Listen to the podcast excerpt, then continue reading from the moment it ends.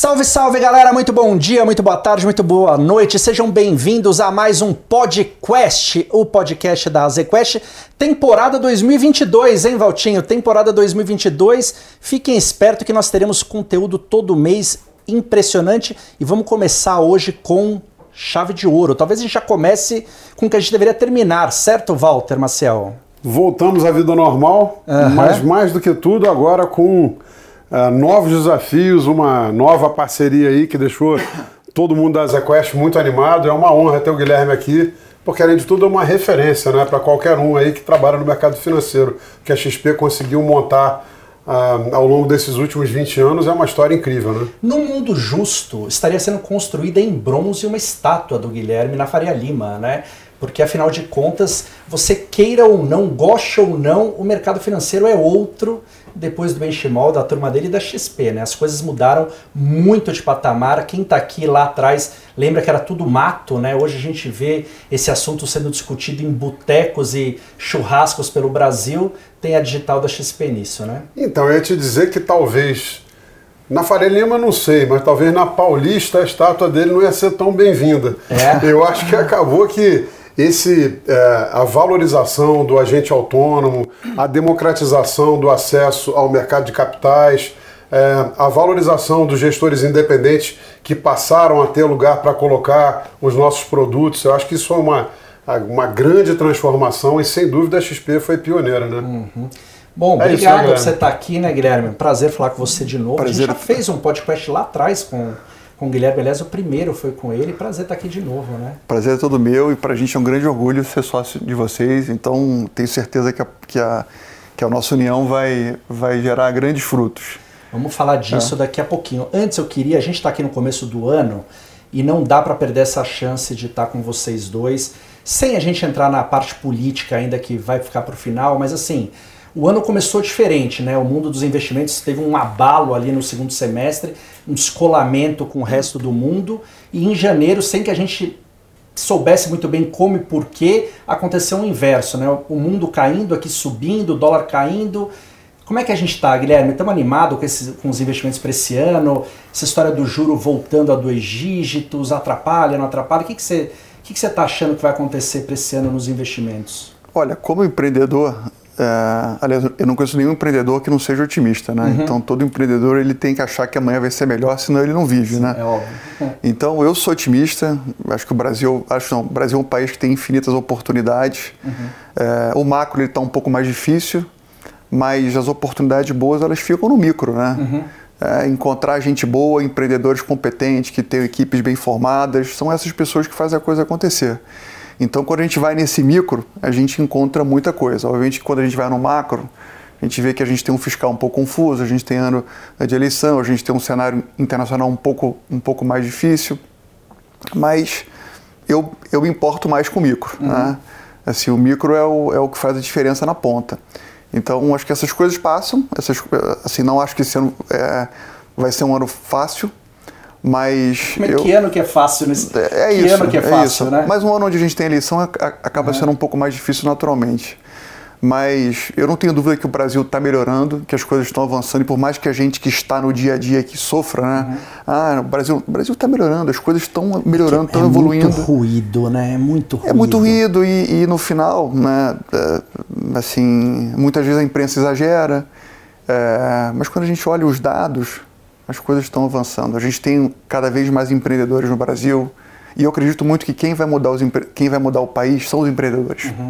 Então, quanto mais a gente conseguir ter um país onde a economia é descentralizada, onde os empreendedores na ponta têm mais, têm mais apetite por risco, onde a, a- o, o brasileiro tem mais apetite por tomar risco e por, por financiar negócios, isso vai fazendo o Brasil que a gente, que a gente sonha. Então a gente sentiu um pouco na pele esses últimos último ano, né, onde a gente teve juros muito baixos. O que acontece? Explosão de IPOs, explosão de empreendedorismo.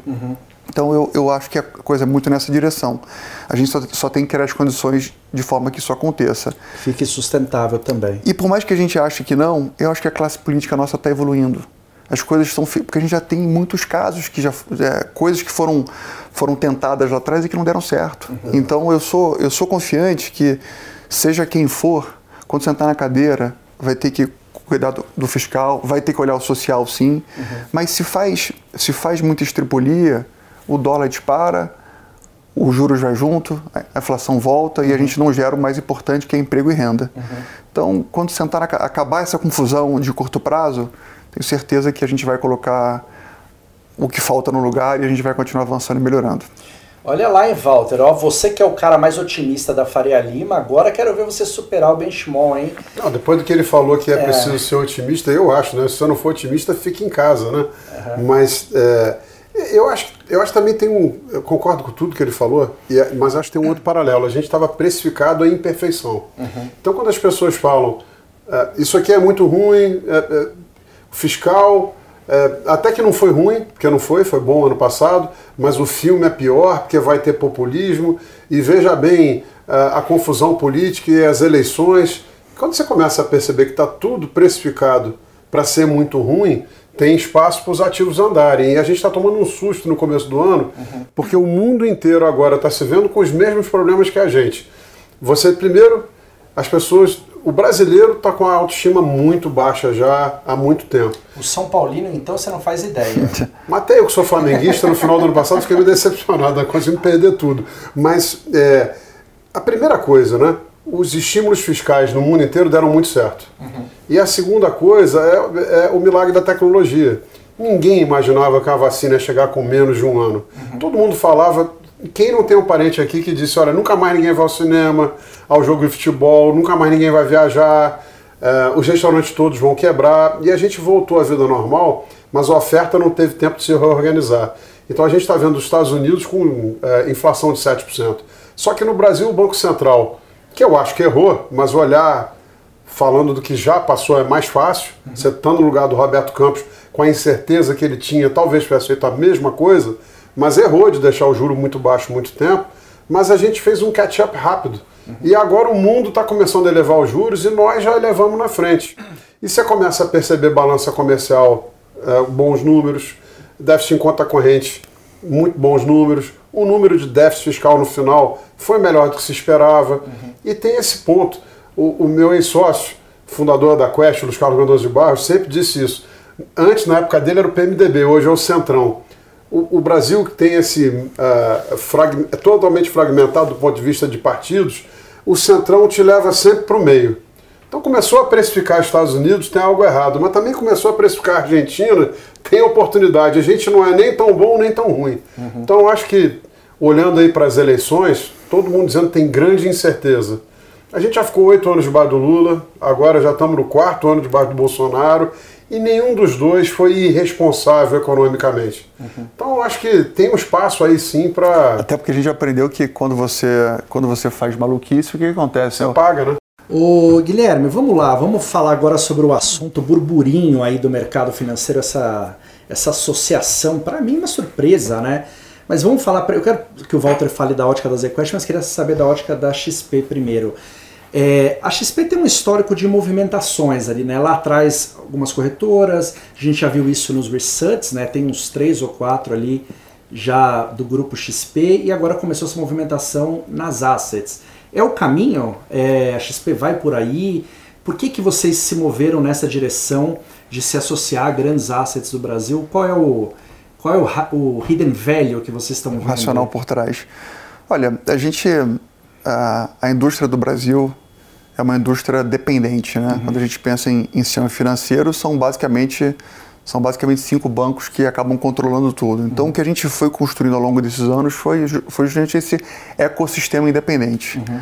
onde a gente tem os agentes autônomos, a gente distribui outras assets, a gente ajudou a construir outras assets, outras casas de análise, a gente comprou o Infomoney, uhum. que acaba sendo um canal independente que fala sobre o tema. Uhum. Então, no fundo, no fundo, isso é a nossa maneira de conseguir construir um, um ecossistema é, vivo, uhum. que vai cada vez mais se comunicando com os investidores e vai ajudando a nossa causa a ficar cada vez mais forte. Uhum. Então, quando a gente encontra gente boa, que nem a ZQuest, que são pessoas alinhadas com a gente, que a gente tem empatia e que a gente enxerga que as duas teses juntas são maiores do que separadas, uhum. isso, isso fecha esse ambiente e torna a nossa, a nossa causa ainda mais forte. Então, essa. Foi um movimento que me surpreendeu. Quando eu vi isso, até liguei para o Valtinho dando parabéns, eu realmente não imaginava.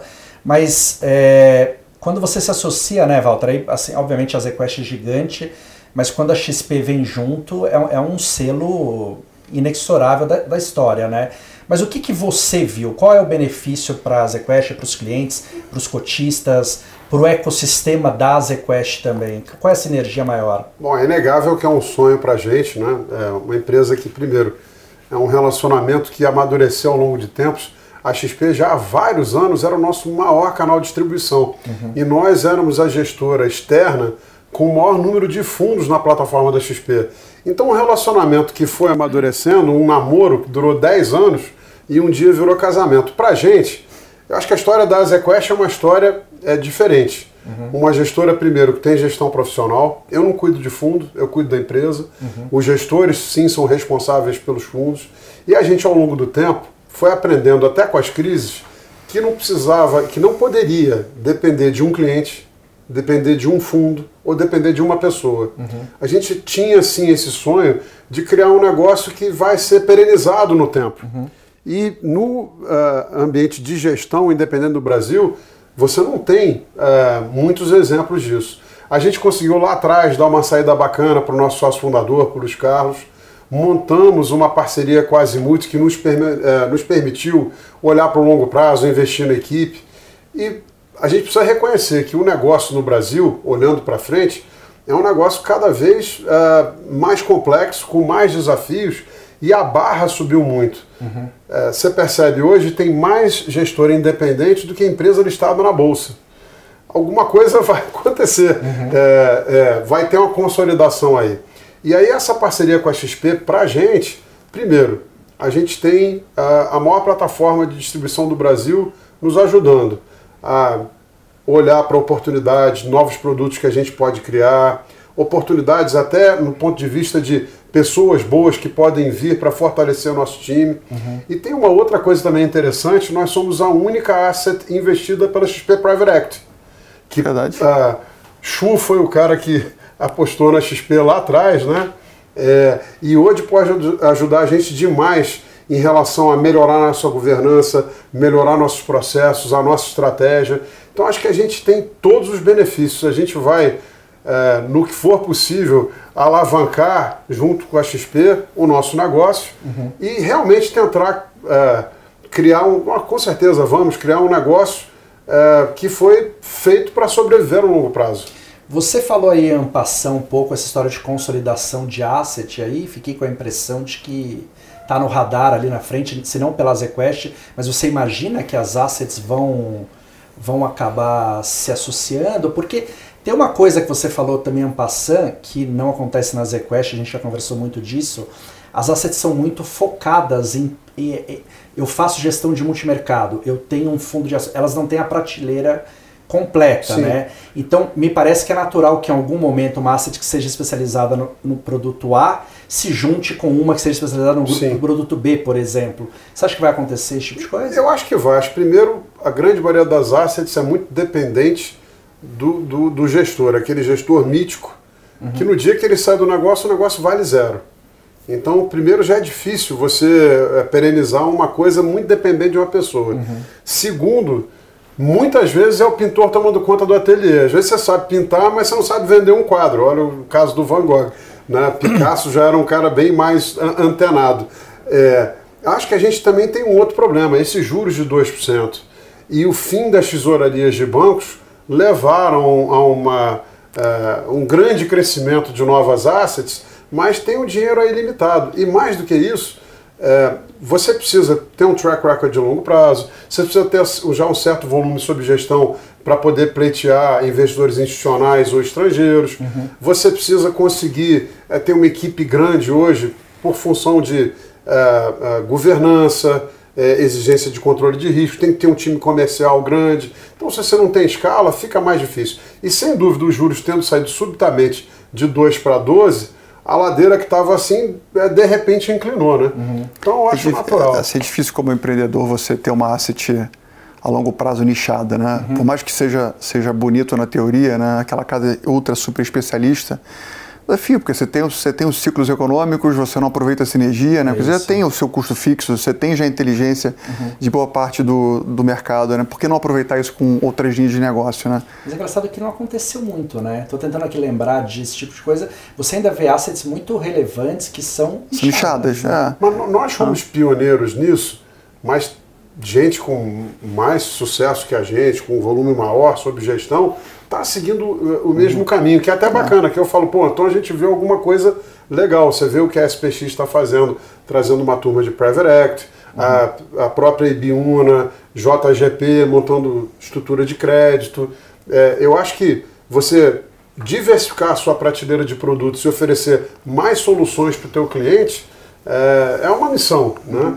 E, e as assets estão seguindo algo que no mundo inteiro, em outros negócios, já é uh, uh, o, o, mandamento do dia, que é colocar o cliente no centro e na frente então, e atender que, ele. Né? O que o Walter comentou, assim, acho que como a gente, a gente teve essa pernada inicial onde, onde teve uma explosão de assets no Brasil, né? E muitas vezes o, o, o comandante da asset, o dono da asset, ele não, ele não é exatamente um empreendedor, ele é um gestor. E como gestor, ele tem dificuldade de realmente empreender, de ter essa visão macro, de construir outras verticais, eh, de lidar mais com pessoas, etc. Então acho que está começando agora uma, aliás, iniciou já há tempos atrás essa, essa, essa nova onda que é são, são gestores de fato à frente dos projetos e aí acontece isso. A gente tem, é, tem Essa exemplo. profissão de gestor está mudando muito, né? O gestor agora está aprendendo que precisa se comunicar com o cotista, que o cotista quer saber o que, que deu certo e errado. Antigamente, para falar com o gestor, Walter, ó. Não basta ter que ir, é, né? Tem que ter que ir. Você tinha que ah, morar no prédio do gestor, alto. ter muito dinheiro é. para falar com o cara. O cara não te atendia, não. É verdade. Ô Guilherme, é, outra coisa também que é assim, acho que todo mundo que acompanha o mercado sabe, a XP normalmente ela ela dá um passo e as pessoas vão atrás, né? Vocês meio que ditam ali. Acho que aquela a coisa mais marcante para mim que quebrou muito o paradigma é a história das taxas de administração zero para alguns produtos, de isenção de um monte de coisa. É, acho que foi um grande passo ali para a pessoa física conseguir ter acesso a produto bom a um custo baixo, né? O que, que ainda falta fazer? O que, que você ainda acha que falta fazer para o enfim, para o grande investidor brasileiro aí que está espalhado pelo Brasil, que ainda não foi feito? Olha, o que eu acho que falta é, é, é continuar aprofundando a, a, penetração da indústria independente, porque por mais que a gente tenha feito muito, uhum. o nosso share ainda é muito pequeno. Assim, o brasileiro ainda pensa no, no, banco, no gerente, na poupança. Só a poupança tem, tem mais de um trilhão de um trilhão, né? um né? trilhão. Então, é. então o desafio é você quebrar na inércia das pessoas esse, esse esse, esse tripé que eu falei, né, que é o banco gerente e a poupança. Isso demora tempo, porque uhum. o, di o dinheiro investido teu é a terceira coisa mais importante. Né? É saúde, família, famí é, é, família ou saúde ou vice-versa, depois vem o seu dinheiro. Então, uhum. você mexer com isso, você pensa, você exige credibilidade, então demora tempo. Então é um processo que a gente está tá avançando, que ele vem ficando cada vez mais relevante, mas, de novo, é um, é um é um processo. Uhum.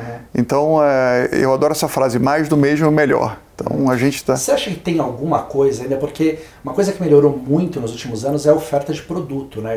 Produtos exóticos, estrangeiros. É. Falta ainda, tem coisa ainda que não está disponível Sem dúvida. Gente, o, que, assim... o que ajuda muito é os juros. Né? O Brasil uhum. nunca foi um país, historicamente, de juros baixos. Então, o brasileiro sempre foi mais conservador. Uhum.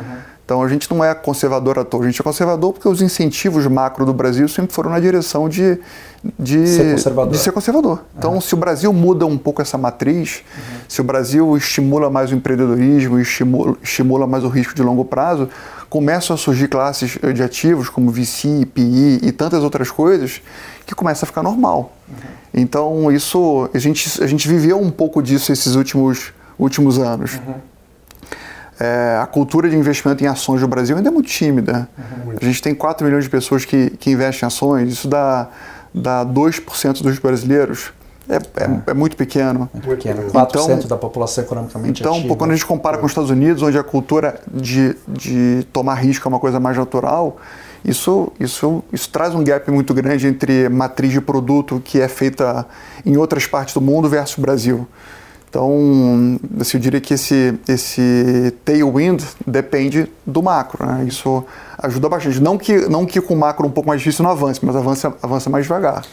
É, queria fazer uma pergunta para os dois, mas sobre a ótica diferente, né? Walter, pelo menos assim, eu, eu do lado de fora, eu vejo a ZQuest como uma casa de risco, né? Vocês têm uma quantidade boa, um produto de sucesso de fundos de ações, uma outra prateleira grande de sucesso de multimercado, que são fundos que fogem dessa teoria do CDB, da, da renda fixa qualquer.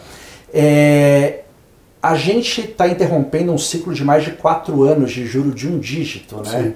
É, então você tem uma geração toda que nunca pegou um juro de dois dígitos e a gente teve no segundo semestre do ano passado a primeira vez em quatro ou cinco anos também seis meses ruim de bolsa, né? Sim. Que o cara pegou ali na pandemia o um negócio, mas quando ele olhou já tinha caído 30%, não deu nem para fazer nada, né?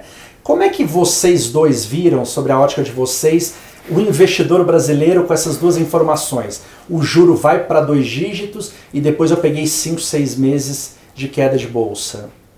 Eu acho que o investidor foi ah, bastante resiliente, até uh, me surpreendeu.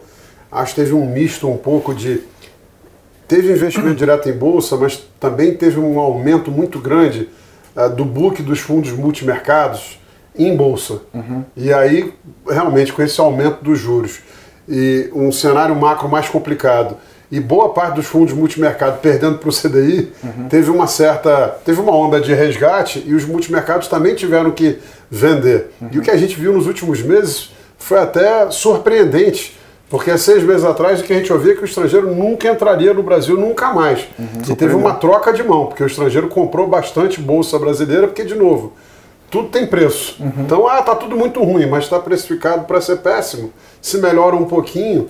Eu acho que o investidor foi resiliente, mas quando você começa a ver é, produtos de renda fixa te oferecendo 11, 12% ao ano, é racional que você pegue um pedaço disso e coloque ali, porque no momento de pouca visibilidade, você tem um retorno certo. Mas eu quero adicionar à tua pergunta uma visão macro.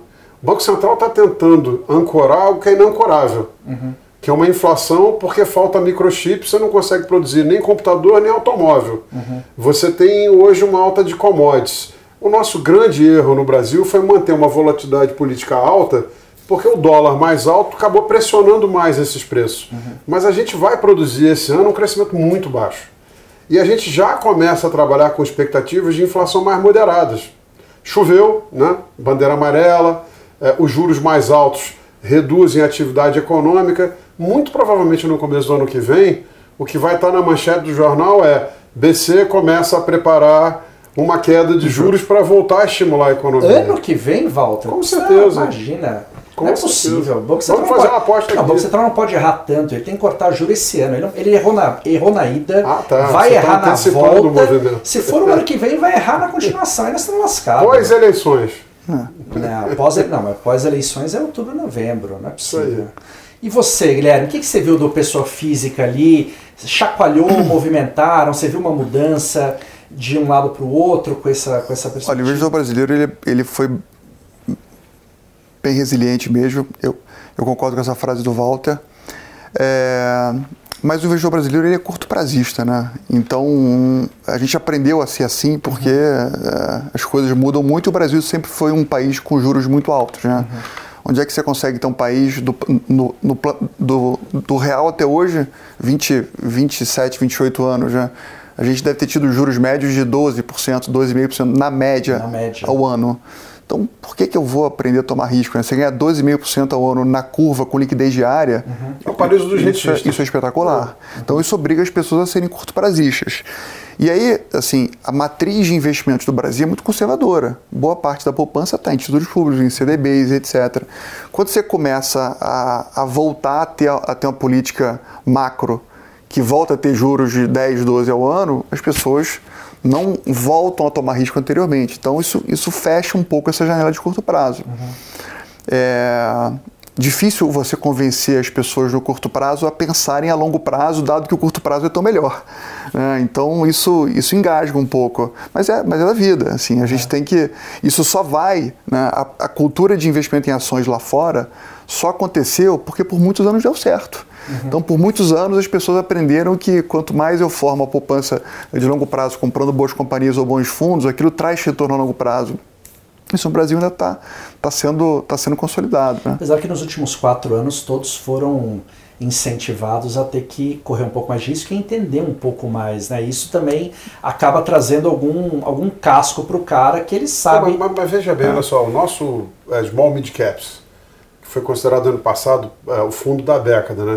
Duas matérias, a Infomoney, uhum. a UOL também. O fundo em 10 anos deu sete vezes o rendimento do CDI. Uhum.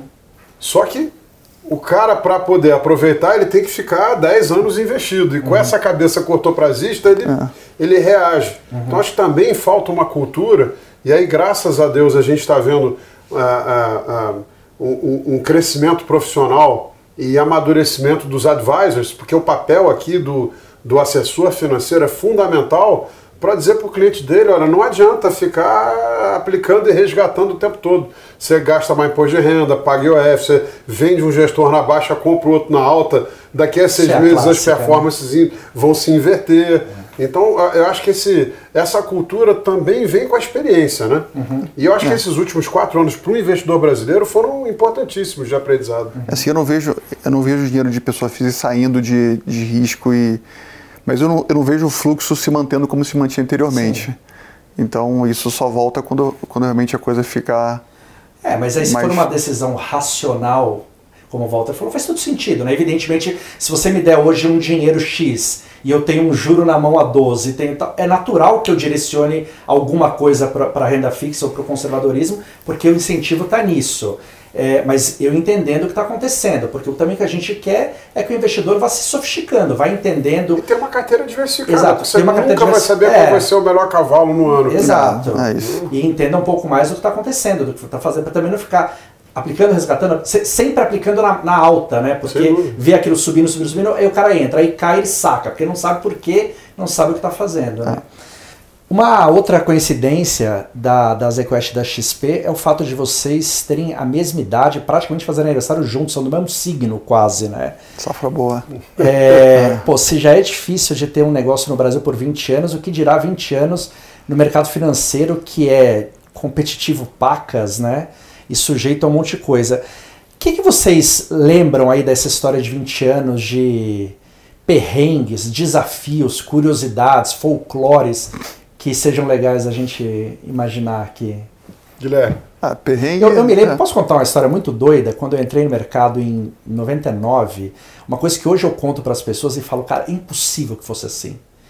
Você fazia depósito na corretora em cheque, qualquer cheque, entendeu? Por é. exemplo, assim, meu pai tinha que me dar dinheiro, eu falava, deposita na corretora. Aí ele depositava, eu avisava, fulano, entrou 5.414, é meu é meu. E o cara lançava para mim aquilo, um cheque que era de alguém que pagou o meu pai, que depositou na conta da corretora. Eu fiquei imaginando isso, eu falo, cara, isso foi outro dia, 20, como é que dava certo isso?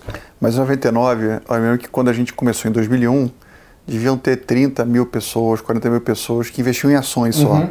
99 devia ser metade disso. Então não, não era, não era, não tinha o business digital de corretoras, etc. Era muito mais carteira própria, era uhum. menos serviço, né? E aí, quando, quando a internet ganhou força e etc., a coisa foi se. Ela foi ficando mais, mais sofisticada. Nosso negócio não existiria se a internet não tivesse a, uhum. a proporção que tem hoje em dia, né? Mas de, de histórias engraçadas, assim, curiosas, ou perrengues, né, talvez, assim, o nosso começo, né? Assim, eu, eu comecei a empreender do zero, né? Assim, uhum. a minha história é diferente um pouco, né? Eu não, não, não venho de, de, de pai rico, de mãe rica, tive que ralar. E, e comecei a empresa com 10 mil reais no bolso. Uhum. E comecei a dar certo porque eu comecei a dar aula. Comecei a ensinar as pessoas a investir em ações e através desse processo eu comecei a converter os alunos em, em clientes. Uhum. E no, no, começo meu sonho não era montar o que a gente virou. Uhum. No começo meu sonho era montar a faculdade, porque era onde eu ganhava dinheiro. Uhum. Então. Essa é, história é muito legal, muito doida. Então é curioso, assim, é curioso imaginar. Acho que o importante é você manter a cabeça aberta, sabe? Uhum. Assim, você tem que ter um business plan onde você, você consiga enxergar o seu futuro, mas é, você tem que colocar as coisas em prática e, e, e, ver aquilo que funciona mais, o que funciona menos. E com isso você vai ajustando a sua história.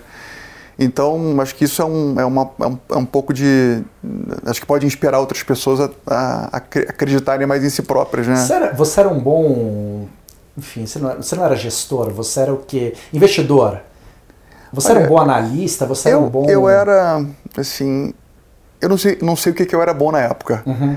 Eu fui. eu, eu, eu fui obrigado a empreender.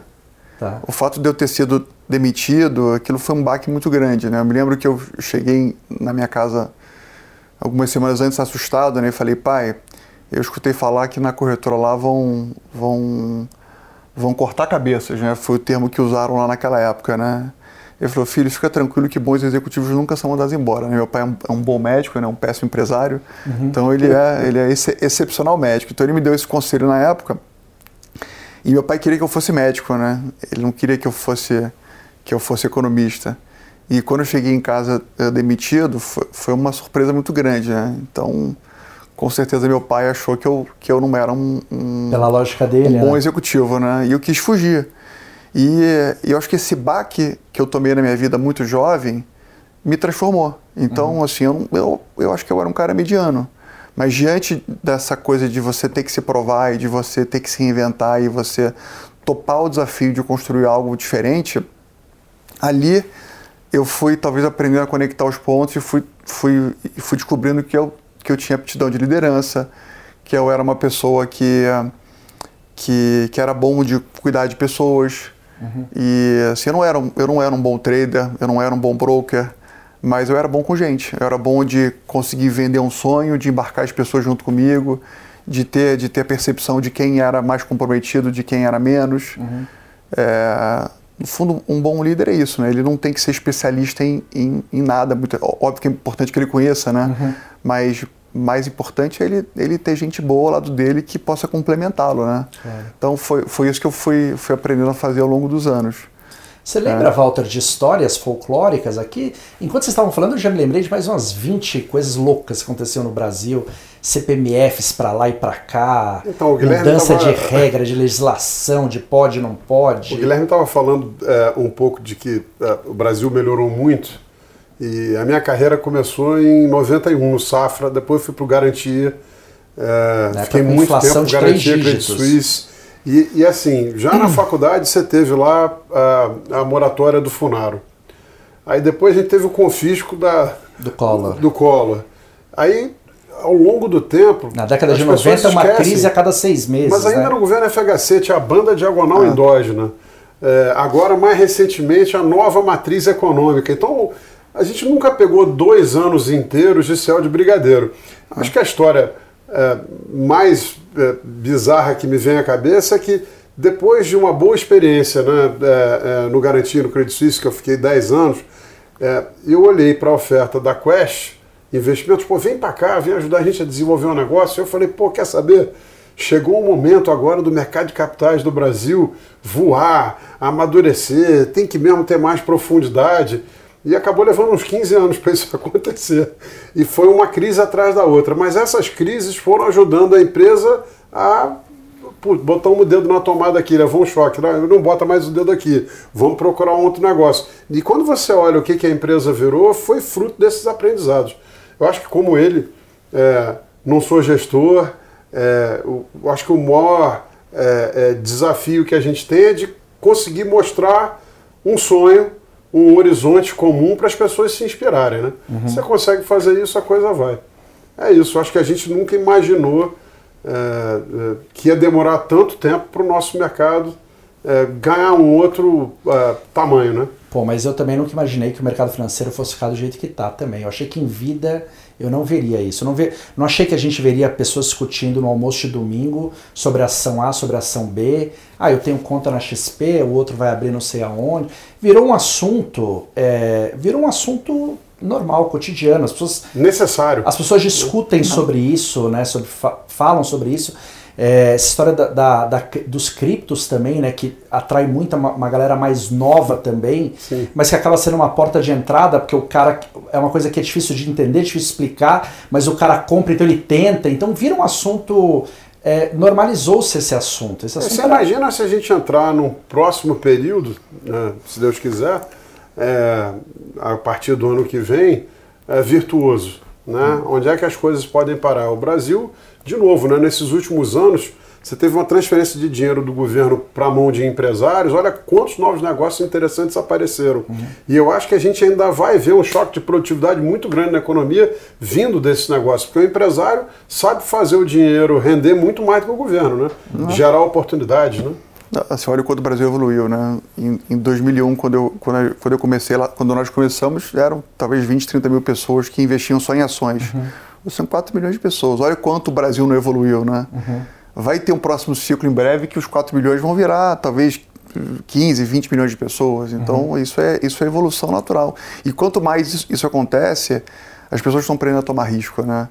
É, a gente está tendo uma classe mais empreendedora no país, as pessoas estão aprendendo a lidar mais com, com, com essa incerteza, né? Eu ainda acredito numa outra coisa, Guilherme, uma profecia, a gente toma esse café daqui a 15 anos.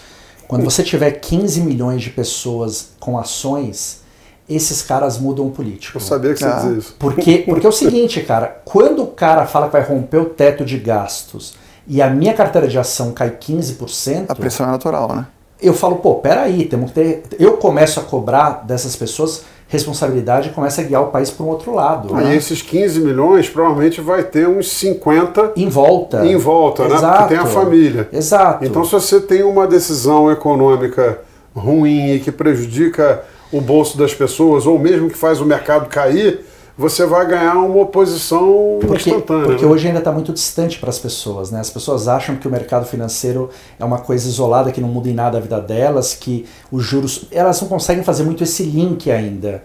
E quando você coloca essas pessoas no mercado de capitais, elas, elas vão ser obrigadas, né? mesmo, nem, nem, nem que seja porque elas percebam que as coisas subam, sobem ou caem, né? Mas quando você imaginou que, que num aperto desse que a gente passou, e a gente entende a preocupação pelo, pelo aumento de preços e o, a perda de poder de compra das famílias, mas que a classe política ia estar discutindo com o governo é, como os governadores podem reduzir é, tributos para gasolina ficar mais barata, como criar um fundo que pode estabilizar e não mudar a política de preço da Petrobras. Uhum. Isso no passado era comum, né? Você atacar a empresa e eu acho que está tendo uma evolução.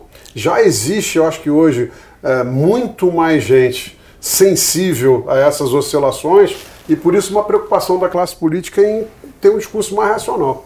Ó, agora eu queria fazer uma, um ping-pong com, com o Guilherme e uma prateleira com você. Vou perguntar para ele se isso aqui veio para ficar ou é moda. E se ele falar que veio para ficar, quero saber se vai entrar na sua prateleira da ZQuest. Primeira coisa, a gente só, só fala de ESG. Veio para ficar isso aqui? Ou é uma moda de um verão ou outro? Daqui a dois, três anos surgiu outra e essa some? Veio para ficar. Veio para ficar? Para ficar.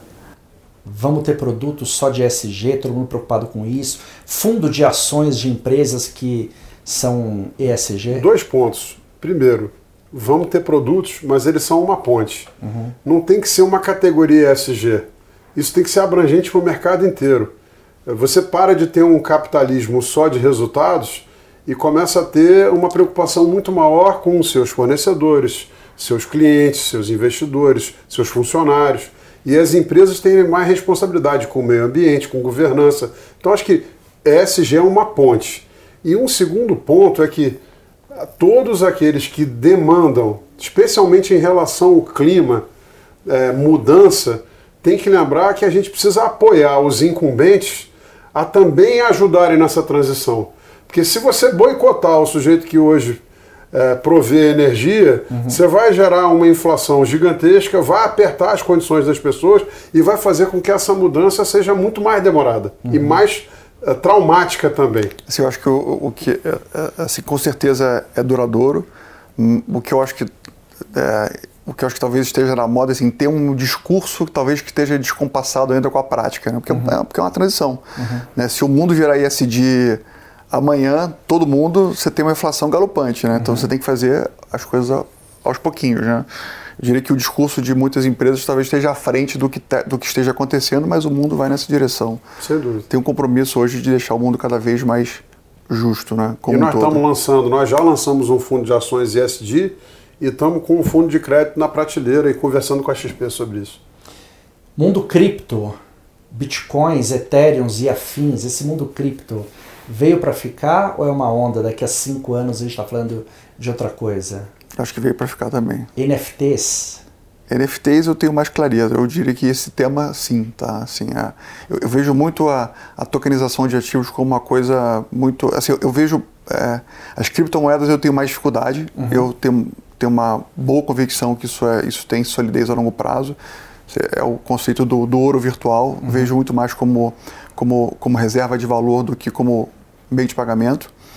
É, mas a tokenização, que, que, no final é você usar a tecnologia que está por trás, blockchain, e você uhum. conectar os bens de capital com o mercado financeiro, você trazer liquidez para um imóvel, para um pedaço de terra, e você tokenizar, isso é, eu acho isso Ou seja, bastante você é mais interessante. Ethereum do que Bitcoin. Sou mais Ethereum do que Bitcoin e tem, tem assim, tem mais, tem mais do que isso, né? Você montar tokens de coisas reais, uhum.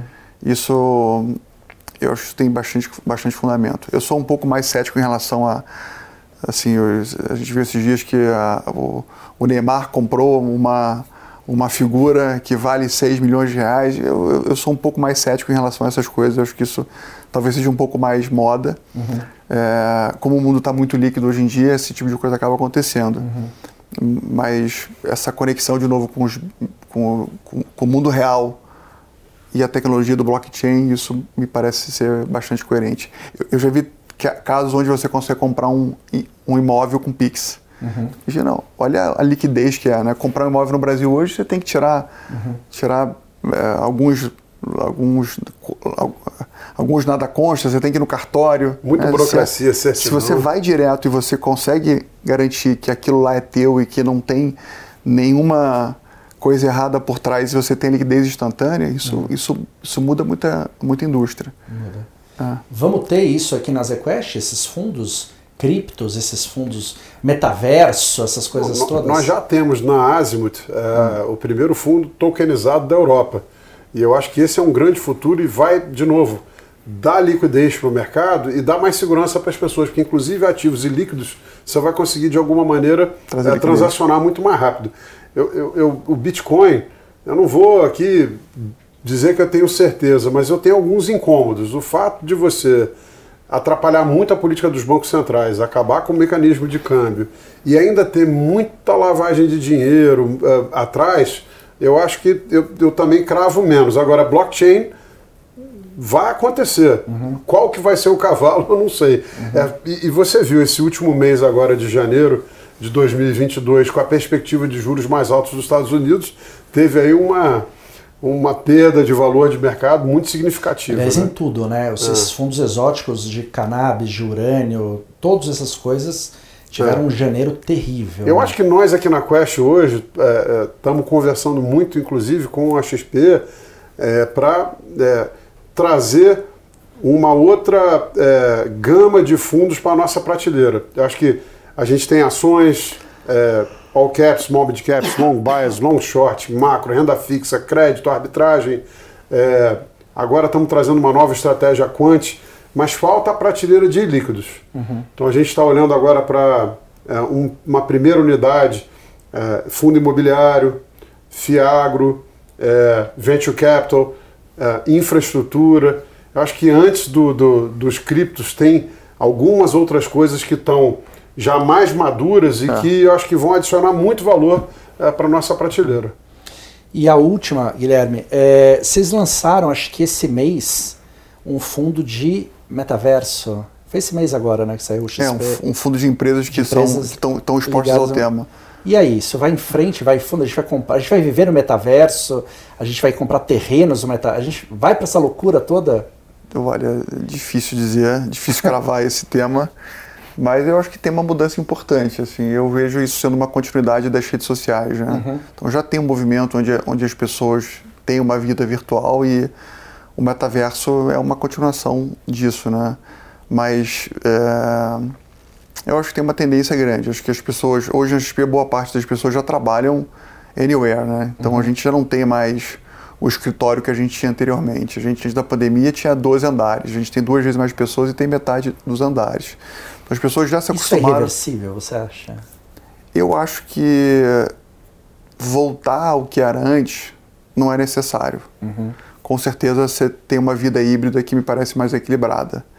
Então, a necessidade de bater ponto em determinadas áreas não é tão necessária mais. Uhum. Você aprendeu a ter qualidade de vida e aprendeu a fazer muitas coisas que você consegue fazer à distância. Uhum. A gente contrata hoje muito mais gente de fora de São Paulo do que de São Paulo.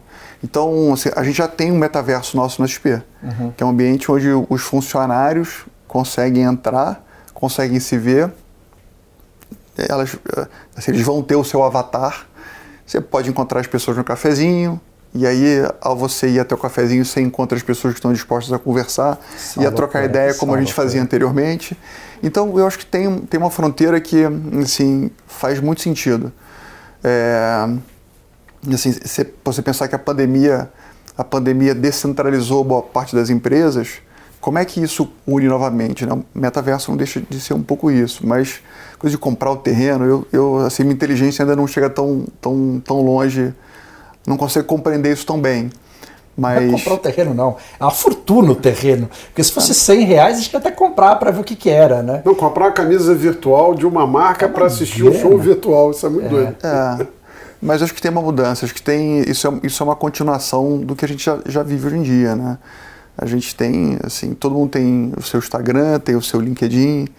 Então, assim, o metaverso nada mais é do que isso de um jeito um pouco diferente. Eu, Walter, só vou abraçar o metaverso se me falarem que lá os boletos não chegam e se lá o São Paulo é campeão, cara. Ah. Senão eu vou lutar contra enquanto eu puder, cara. É que, é que o metaverso a gente não tem ainda um metaverso, né? Você não tem ainda o. o, é, são vários, né? São vários. E, é, mas o conceito ele faz muito sentido, né? Já que no metaverso você pode ser quem, quem você sempre sonhou. O que não deixa de ser nas redes sociais já. Uhum. Nas redes sociais ninguém tá triste, né? Não, imagina. É uma versão de você. É né? Então, assim, por um metaverso você pode ser magro, você pode ser forte, você pode ter cabelo azul, uhum. você pode ter talvez o carro que você queira, você pode usar a roupa que você quiser, você pode ter a tatuagem, uhum. né? E isso, isso traz uma acessibilidade muito grande ao mundo como um todo, né? Então, é, eu acho que tem, tem muita coisa ele já comprou o metaverso, já, já, é, é. já, tá, já tá defendendo o metaverso, já tá, já tá comprado por isso. Já. É, quando você tem uma prateleira com todo tipo de produto, você tem que atender a todo é. tipo de demanda, né? Deixa o cliente escolher o que é bom para ele. Eu acho que é uma coisa boa, assim, acho que a coisa vai avançar nessa direção. Pô, para terminar, acho que vocês podiam contar, né, vocês dois. Bom, o Guilherme colocou isso em livro, né, as metas deles, os sonhos tal. Acho que tem uma óbvia que tá para acontecer aí do trilhão, né? Que parecia um número. Cara, como parecia longe, aquilo tá aí já para acontecer. Você também, né, Walter, cheio de metas, fizeram 20 anos. Qual é a, qual é a próxima meta-meta que vocês têm aí, pessoal ou profissional? É... Não, mais do que meta, né? Nós agora temos sócios aí que estão é, com expectativa aí de que a gente entregue crescimento, é, diversificação da prateleira de produto. Mas mais do que tudo, a gente quer preparar a empresa para o longo prazo. Uhum. É, a minha visão de futuro de Azequest é uma empresa onde vão vir novas pessoas e vão se adaptar à maneira da Azequest de fazer gestão, ao nosso processo de investimento, ao nosso senso de estética de produto, ao nosso controle de risco de liquidez. E que pessoas vão passar por aqui e os investidores sempre vão perceber um mesmo padrão de qualidade, uhum. um mesmo padrão de rentabilidade de longo prazo com consistência. É, e de maneira que no futuro, né, daqui a 20, 30 anos, você vai olhar para trás e você vai ter uma empresa como você tem lá fora, é, Templeton, Shoulders, KKR, Blackstone, Pinco. Uhum. É, as gestoras no Brasil ainda são muito pouco, como o Guilherme estava dizendo, profissionalizadas, são muito personalizadas. Então o nosso sonho é, é fazer aqui na ZQuest o que a XP fez. Uhum. Né? Eu diria que que a, a, meta, acho que todo empreendedor ele não quer linha de chegada, né? Por mais que ele defina as metas mais uhum. malucas uhum. do mundo, como foi a meta do trilhão que a gente setou há quatro anos e pouco atrás. A gente teve várias outras metas malucas e, e se você é um empreendedor que é focado, é sério, comprometido, você vai chegar nela mais cedo ou mais tarde. Né? Uhum. É, o empreendedor mesmo ele quer continuar melhorando, ele uhum. não quer linha de chegada, ele, ele sente que o avião dele consegue voar cada vez mais alto e mais longe e, e a vida dele é boa parte isso, né? Hoje que ele tem a família, tem os amigos dele, etc. Mas ele ama o que ele faz. Uhum. Então, se você imaginar que você tem uma meta e que depois da meta acabou, aquilo é sua linha de chegada, a vida perde a graça. Né? Então, Sim. aquele empreendedor apaixonado como, como nós somos, né? Você quer o evoluir, é você muito sabe, mais importante que o destino. Você né? sabe que dá para apertar cada vez mais o, o, seu parafuso, você pode melhorar cada vez mais a experiência do cliente, você pode cada vez mais encantar o seu time, você pode cada vez mais envolver a sociedade. E por mais que você tenha construído algo que tenha ficado grande no seu país, você pode avançar em outros países. Uhum. E você vai, você vai, você vai conectando os pontos, né? Uhum. Então acho que a meta é isso. A meta é continuar melhorando, continuar aperfeiçoando. É um projeto de longo prazo. É, não só eu, mas o time todo lá é, é, é apaixonado. E acho que isso é, o, é, o, é, a condição básica, né? Você ama o que você faz, não é um, não é um trabalho, né? Uhum quando é, um, quando é um trabalho, aí você tem um pepino na mão, né? Que aí você quer, você quer chegar logo à sexta-feira, né?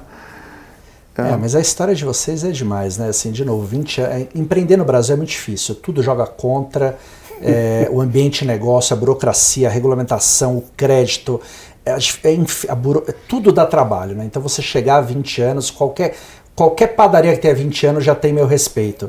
Agora, o mercado financeiro, quer queira, quer não, talvez seja um dos ambientes mais competitivos, né? Sim. É, o nível de, de profissionalismo, o nível de entrega, o nível, as cabeças que estão ali, você vencer aqui no mercado é, é muito difícil, né? Não é não é para qualquer um. Então, acho que vocês já quebraram todas essas, assim. Acho que assim, todo mundo tira chapéu para a história de vocês, não há a menor dúvida disso, né? Estamos é, quebrando. Estamos quebrando. Muito bem, Walter, é isso. É isso aí. A XP, a XP também podia aí colocar nas metas ela comprar o São Paulo, né? Ajudou o Ronaldo com o Cruzeiro. Ah. A gente tem um time muito maior que o São Paulo, tão ferrado quanto, tão carente quanto. E a gente tem cara com grana, que você sabe quem são os caras ali vale dar uma negociada ali. Vamos Você sabia que meu pai, meu pai é fluminense do, do é, doente, né? Ah, o Fluminense também precisa, pô. E aí quando a gente anunciou, anunciou a venda do. Botafogo. Primeiro a gente anunciou. Não, foi o, foi o Cruzeiro primeiro, né? depois, depois foi o Botafogo. Falei assim, Guilherme. Aí meu pai acha que tudo, que tudo na empresa tudo na empresa acontece através de mim pessoalmente. Eu falei assim, pai, olha, que é você, que é pai, você não, que sou, fez. não fui eu que fiz, pai. eu, tem um time lá que tem independência e foram eles que viram, mas como é que você vai ajudar antes o Cruzeiro, não vai ajudar o nosso Fluminense? Eu falei, pai, ajudar o, o Botafogo se agora. Se o Fluminense quiser ajuda, a gente ajuda ele, né? Mas tem, tem essa mudança do SAF é uma mudança importante e, e acho que tem, tem coisas boas aí que vão Mas acontecer. Mas é impressionante que só os clubes que realmente estavam ali no crossroads, que perceberam que chegou num limite, tomaram até agora a decisão, né? Você tem um exemplo no Flamengo muito legal, que não é de, de, de ter ido para virar uma empresa, que eu acho que é o futuro. Olha lá fora, todos, quase todos viraram, mas de gestão profissional, né? Isso é, é muito mas, pouco Mas aqui no, Brasil, né? aqui no Brasil você tem o Flamengo que faz gestão profissional, isso. o Atlético e o Palmeiras que tem dois mecenas, mecenas e é. o resto que está encalacrado, é endividado, isso. ferrado, vendo, vendo o circo então, não, não, outros, ainda né? não chegou o amadurecimento de eu não preciso estar tá ferrado para tomar a decisão correta. Ah, uhum, né? Ah. E a decisão correta é o seguinte: é entretenimento, é um baita do mercado. Então, se o negócio for bem tocado, pô, vai dar lucro. E olha, é, quantos clubes na, na Inglaterra, é, na França, é, na Itália, todos têm dono. Uhum. Né? Isso não é um conflito com a torcida, pelo contrário, isso quer ver teu, teu clube forte, né?